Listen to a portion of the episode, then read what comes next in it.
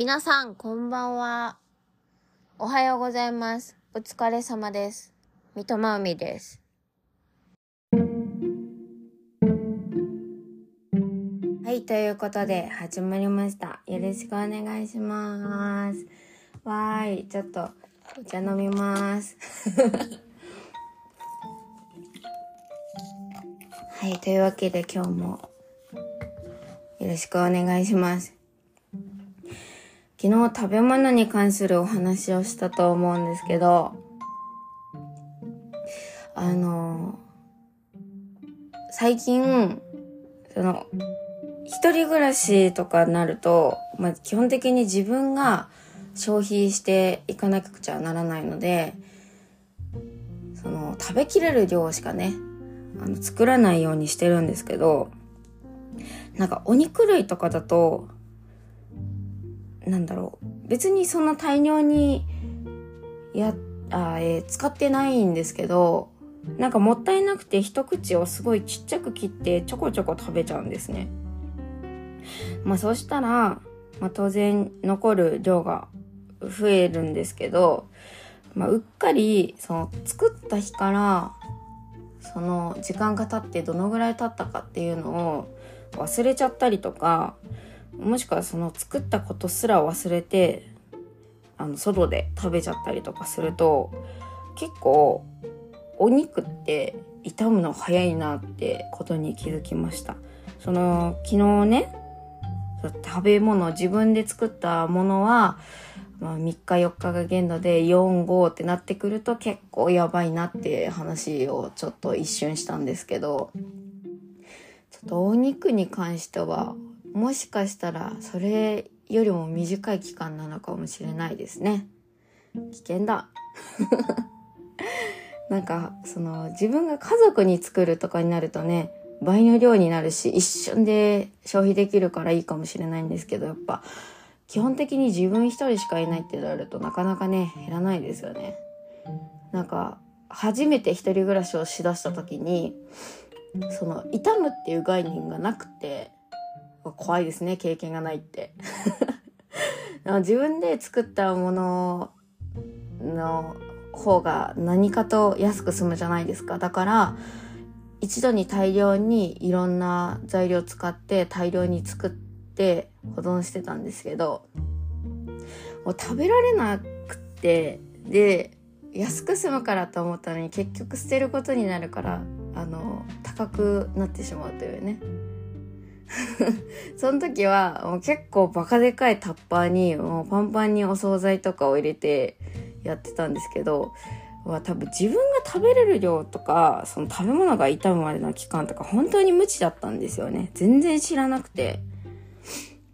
で、初めてその大量のお惣菜ね、自分で作ったやつをある時開けたら、いやめっちゃね、カビ生えてるの。冷蔵庫に入れてるのにカビが生えててびっくりしました。え自分で作ったものってカビ生えるんだと思って。しかも冷蔵庫に入れてるのに傷むんだと思って。そのね昨日もお話しした通り冷蔵庫の中とお部屋の中往復することでこう寒暖差ができるから中であの窓みたいに濡れるっていうか水分が溜まっていくじゃないですか。寒暖差によって。それが原因で湿気ってカビができていくんだと思うんですけど、多分ね、ちょっと私の、私の見解、個人的な見解なので、合ってるかわかんないんですけど、合ってなかったらごめんなさい。だと思うんですけど、ね、知らなかったんですよ。知らなくて。びっくりしました。結局捨てることになってもったいなかったな、あの時。あーその時は、ひじきの煮付けとか、切り干し大根とか結構、なんだろう、メジャーな日本の手軽なご飯、おお惣菜。わかめときゅうりとタコのお酢の和え物とか。手軽に作れて材料もそんなお金かからなくて大量に作れるみたいなやつを作り置き自分的にはしてたんですけど、あんまり量食べないですね。自分で作って自分で食べるってなったらあんまりダメだね。ねなんか、ラーメン屋さん行って大盛り食べるのは余裕なのに自分で作ったカップ麺とかだと一袋で十分みたいなそんな感じです。あとねその私甘いのがあんまり得意じゃなくて生クリームとかもうわってなるんですけどだからスイーツだと前ちょっと話したかもしれないんですけどチーズケーキとかフルーツタルトとかそういうのが好きで。でヨーグルトもね、まあ、健康のためにそのお腹の乳酸菌を保つためにはヨーグルトも大事だし、まあ、栄養素的にもヨーグルトあるといいと思ってるんですけどヨーグルトもさあの基本的に塩っぽいお料理に使うよりはデザートとして食べる方が多いと思うんですけど、まあ私はその料理に使うっつっても使える料理のパターンが1パターンぐらいしかないので、基本的にデザートとして食べてたんですけど、そしたら全然減らせなくて、ヨーグルトダメですね。本当に開けると早い。ダメになるのが。で、まあ甘いものはそんな感じ苦手なんですけど、あの、グミとかは、グミとか、あとなんだ甘いのいけるやつ。グミ、グミキャンディーはいけるんで、グミキャンディーは時々食べるんですけど、私、グミお菓子系は、その賞味期限過ぎてからも食べるほど大好きじゃなくて、食べれる量しか買わないんですけど、小袋のやつとか。グミはあと2ヶ月ぐらい賞味期限が余裕あるものをこの間ね口にしてたんですけどそしたら案外グミって乾燥して固まっちゃうんですね。なんかまだ2ヶ月ぐらいあるじゃんと思って食べたらむちゃくちゃ硬くてハードグミになってて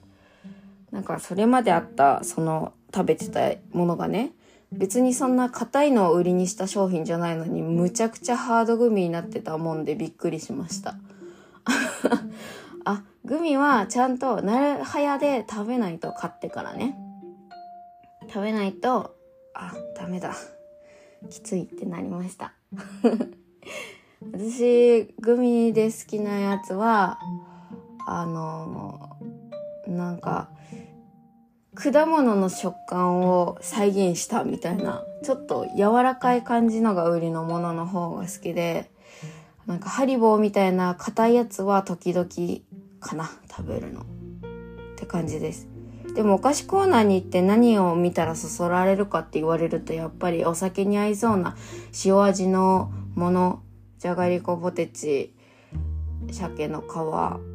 アーモンド、なんだっけ、アーモンド小魚みたいなやつ の方が美味しそうだなっていうふうには思うので、ごくたまにしか食べません。あと、グミといえば最近、あの、最近っていうかもう古いかもしれないですけど、ここ数年ここ数年ぐらいの間に、いつの間にか流行ってた韓国のあの、一つ一つ硬いプラスチックの容器に入ったグミを食べるというすごいミーハーなことをしました。でもあれってまあ確かに美味しいですね。すごい美味しい。思ったよりも美味しかったんですけどなんかその皆さんというかその食べ慣れてる方たちがやるあの容器を噛みつぶしてパチってやるのはなんかどうしても抵抗があって、別に潔癖症じゃないんですけど、なんで食べ物じゃない部分を口に含むんだろうと思って、そんな小さいことが気になって、普通にあの指先でパチッと開けて食べてます。なんか、でも海外のお菓子って面白いですね。なんか日本にはないものとか、日本にはない味付け、色とかのが結構あったりして、日本だとなんかなんだろう。やっぱ慣れた味付け？無難なやつ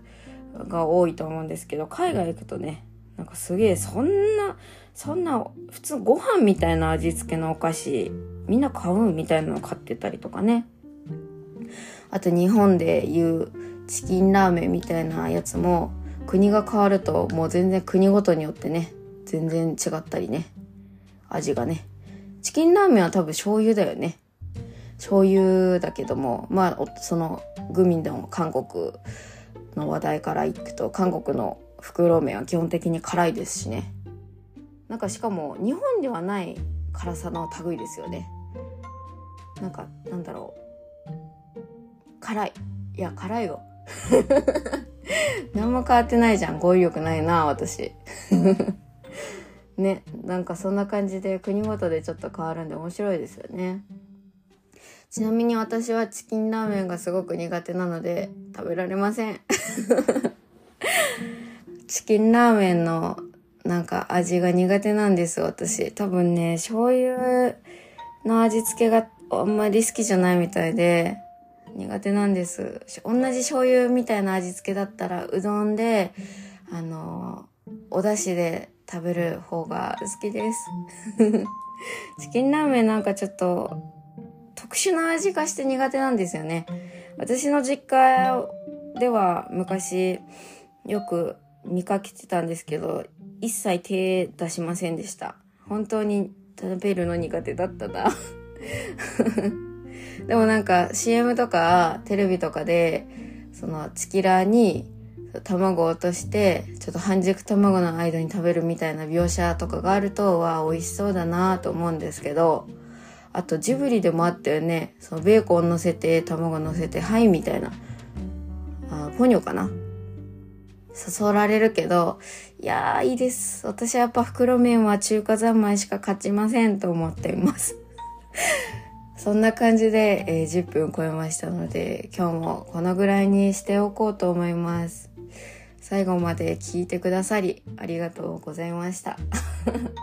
なんか2日続けて食べ物の話しちゃいましたね。というわけで、えー、これからお仕事に行かれる方は行ってらっしゃい。これからお休みになる方はおやすみなさい。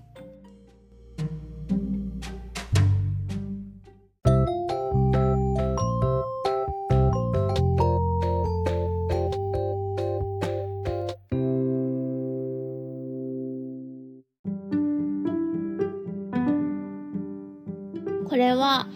私が自由気ままに不定期でダラダラっと喋るところなので大した内容はないかもしれませんが、もし何か答えてほしいなというものがありましたら、リンクから SNS か何かしら見れるようになってますので、そこから送っていただくか、えー、あとは、はい、告知もダラダラなんですけど、